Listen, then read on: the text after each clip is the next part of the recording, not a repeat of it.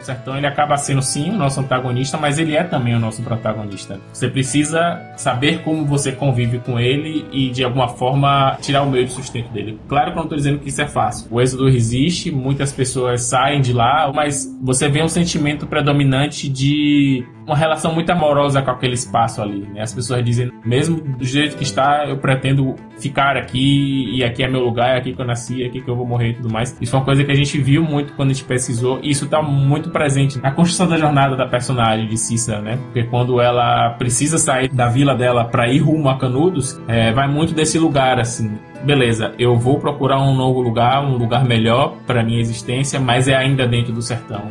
A gente traz os elementos da escassez, mas ao mesmo tempo a gente traz um sertão muito rico visualmente, de uma forma que seja alheia aos estereótipos, né? Sou Felipe Pereira. Atualmente eu estou muito mais imerso nessa área de desenvolvimento de jogos, mas a minha formação ela é original em história. Até o ano passado eu estava bem vinculado à parte de educação, porque eu dava aula na estadual daqui no curso de desenvolvimento de jogos, a mestrado é em educação e tudo mais. Instituto Claro. Educação. Em 2016, foi criada a Aoka Game Lab, a partir do grupo de pesquisa Comunidades Virtuais da Universidade do Estado da Bahia. Formada por oito pessoas ligadas à pesquisa e criação de games com viés educativo, Árida Despertar do Sertão é um dos projetos da empresa que utiliza a força no foco narrativo para aproximar cultura e história. A gente sempre tenta se respaldar muito cada escolha criativa que a gente faz, não apenas do ponto de vista mais conteudista, por assim dizer, mas também do ponto de vista da vivência, né? De ir para os lugares, de fazer pesquisa em loco, vira a gente vai lá no sertão e tudo mais. Então essa abordagem da pesquisa é um ponto que eu acho que é bem fundamental, assim. E a outra seria a relação da potencialidade do jogo em sala de aula. E aí a gente não acaba escolhendo uma ou outra temática em específico pensando em conteúdo escolar, mas isso acaba acontecendo naturalmente, assim. Інтриги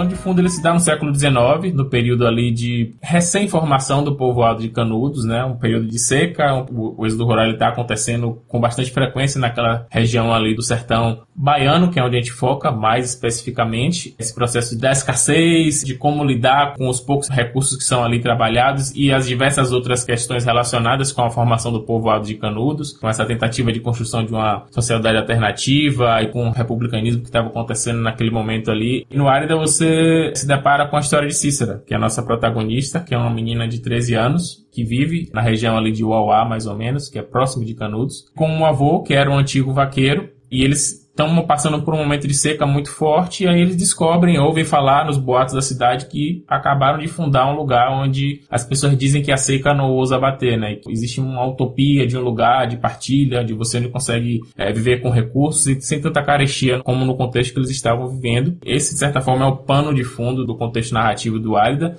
Desde pequena aprendi a viver com a saudade. Meus pais também partiram em busca da tal cidade também é chegada a hora dessa minha despedida, de partir com meu avô para essa terra prometida. Quero ver onde o sol nasce, explorar esse mundão, viver novas aventuras e conhecer o meu sertão. É, falando de experiência do jogo, essa questão de exploração do ambiente, de você conhecer cada pedacinho do terreno, isso se conecta muito com o desejo que a gente tem de trazer o sertão como personagem. A gente traz um elemento também que é muito importante para a gente, que é a oralidade, uma forma de lidar com conhecimento muito pertinente para aquele contexto que a gente tenta reproduzir como principal vetor de comunicação da narrativa do jogo. Eu vejo gente valente pensando em se retirar, juntando sua família em busca de um novo lar à procura de fartura, de ganhar seu próprio pão, atrás de um lugar assim, bem no meio do sertão. Por exemplo, quando a gente botou o cordel no jogo, claro, é um elemento regional, cultural extremamente potente, diz muito sobre a cultura que a gente está trabalhando, mas a gente sabia que, tipo, nossa, a gente coloca isso aqui, a gente já dá uma vazão para língua portuguesa, para literatura, enfim. Mas tem os elementos baseados mais em repetições mais mecânicas, por assim dizer, e os principais vetores são a fome e a sede. Você precisa gerenciar a fome e a sede da Cícera, e aí acabou sendo uma metáfora muito natural de aí colocar os recursos, né, de alimentação e de bebida pautada nessa relação com o cotidiano sertanejo propriamente. Felipe recebe retorno de professoras e professores que têm utilizado o game com suas turmas e conversa em escolas sobre as possibilidades de uso nas mais diversas disciplinas. A gente pode pensar, obviamente, na história, né? Para além daquele contexto ali que está sendo trabalhado, né, a questão do, do êxodo rural e o período ali do segundo reinado, política, economia e tudo mais, a gente pode pensar na produção do imaginário, né, nacional brasileiro, cultura popular, representações é, visuais. Acho que as temáticas que podem ser trabalhadas dentro do recorte do Árida, é, geografia, né, a questão da formação do território nacional, né, as características da população brasileira, já que o jogo ele é muito diverso, o jogo ele traz personagens que a gente normalmente não vê nos jogos, isso também é um elemento bastante diferencial da nossa série. É, mapas temáticos, a biodiversidade brasileira, a gente fez muita pesquisa, né, de fauna, de flora, isso é uma coisa que está muito presente. E a gente pode ir mais além, né? O jogo está localizado em várias outras línguas, está em alemão, chinês, espanhol, inglês, isso aí também já abre uma brecha. I see folks getting along and they are all caregiving, always looking for new ways to find water for the living. Isso para não falar das temáticas que são contemporâneas, mas que tem tudo a ver com Álida, né? A questão da desigualdade de recursos, pobreza, o êxodo que vem acontecendo em diversos países, desertificação, né, no contexto da seca, alterações climáticas. Acho que fica muito na disposição, assim, da própria criatividade do professor. Felipe conta por que a escolha de uma personagem feminina como protagonista. A gente queria trabalhar com uma personagem que fosse uma menina, Tânia é uma mulher que é fruto daquele sertão, então ela tem os traços indígenas, tem traços negros também, tanto culturalmente quanto em termos de fenótipo, assim. A materialização dessa personagem, né, pelo nosso artista conceitual, que é o Bigode Silva, que é um grafiteiro bem famoso, até é, nacional, também internacionalmente. Ele pensou em todas as cíceras que ele viu nas andanças dele, que são aquelas meninas que são as primeiras a chegar. E aí perguntar: o que é isso aí? O que é que você está fazendo aí? Posso pintar? Deixa eu pintar minha bicicleta. Ele disse que se inspirou muito nessas meninas, no sertão ou não, Brasil afora que normalmente são aquelas meninas, como diz aqui na Bahia, mais gaiatas, né? mais atrevidas,